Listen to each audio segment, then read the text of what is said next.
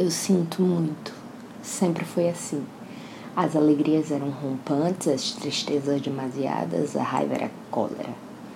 Tudo para mim é muito. Sempre cega pela luz hiperbólica das emoções, eu me encontrava perdida neste vasto mundo, me sentindo sempre pequena demais diante de tudo que era capaz de sentir ou de imaginar que sentia. O meu cérebro, ele me transmuta em Alice, crescendo e diminuindo a todo instante em um looping ad eterno. Que pode um cérebro que tanto pensa, que tanto transforma sentir em explosões, que distorce a todo tempo tudo num movimento alucinado, se não um dia parar. Cérebros, como máquinas, entram em pânico, em pânico, superaquecem sem aviso de alerta. Quer dizer, sem eu ver o aviso de alerta, minha mente entrou em frangalhos. O que eu pensava ser só um jeito muito peculiar de experimentar as sensações era, na verdade, uma distorção neuroquímica, um desarranjo de neurotransmissores. Quando se está muito perto de algo, não se consegue ver muito bem o que se devia enxergar. O mundo, as situações, elas são assim. São como um quadro pontilhista.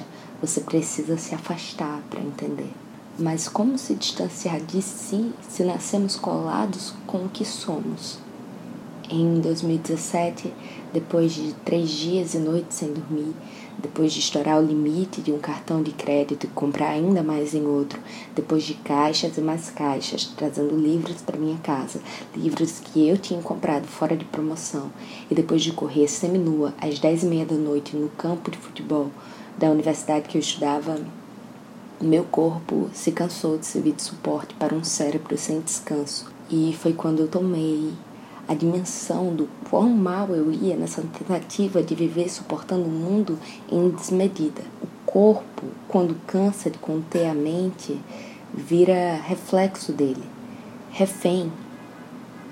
É, eu entrei num descontrole de lágrimas e de riso, e raiva e tremor e foi-me preciso uma injeção para me colocar para dormir.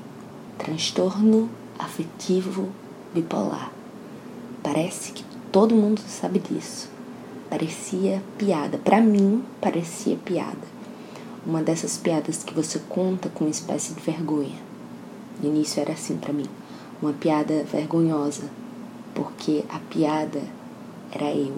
Eu, incapaz de sentir normal eu, incapaz de me entristecer sem cair em mim mesma. Eu, sempre em excesso, porque tudo para mim era muito, e se não fosse demais, era muito pouco.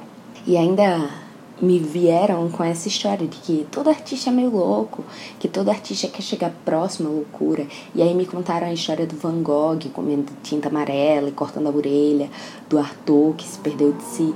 E eu tenho a certeza, a certeza certeza que nenhum deles passou por uma grave crise mental para me contar essas coisas, para me dizerem que um desarranjo mental pode ser positivo. Eu tenho seis remédios estendidos sobre minha mesa para tomar diariamente.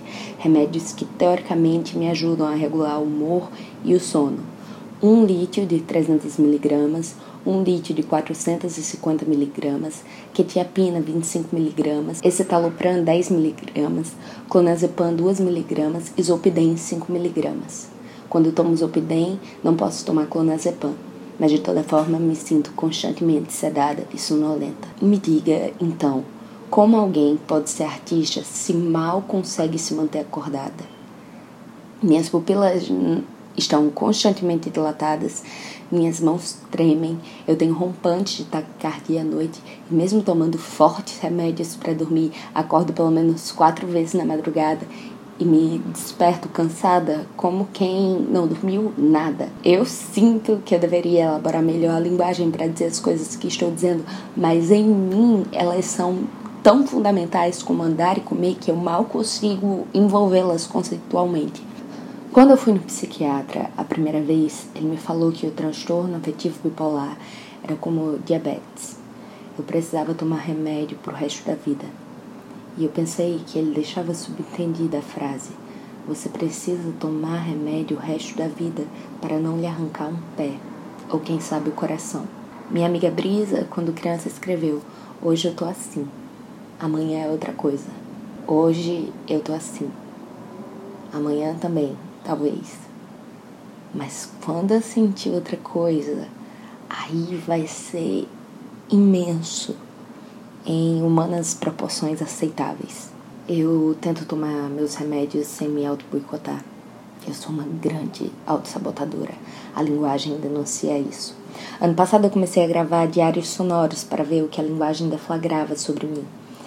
E em 26 de 30 áudios eu verbalizo. Eu estou fracassando. Hoje, olhando em retrospecto, percebo que na verdade eu estava indo muito bem. Uma vez meu psicólogo me disse: Ninguém machuca você mais do que você mesma. É verdade. De vez em quando sigo me machucando, fingindo que sou maior do que as necessidades do meu bem-estar mental. Na verdade, as necessidades mínimas que o meu bem-estar mental necessita.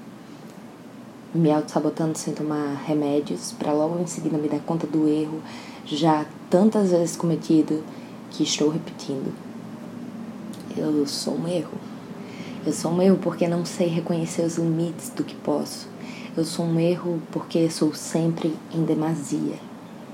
Mas sigo tentando acertar e conviver com essas duas percepções de mundo que em mim habitam. O mundo como ele é, com a intensidade das coisas que aqui passam, e o mundo das minhas ideias, onde tudo é desfigurado, onde tudo fica imenso e pesado e eu sei, eu sei que é uma coisa da minha cabeça, mas minha cabeça, ela habita um mundo real. Entende? Todos os humanos têm suas questões. Há sempre algo que atravessa alguém como uma faca, deixando um espaço no meio do corpo e as vísceras à mostra. Para mim, esse algo é como tudo. Tudo me atravessa me deixando um imenso vazio, mas também uma imensa possibilidade de ser preenchida pelo outro, pelo mundo, por tudo.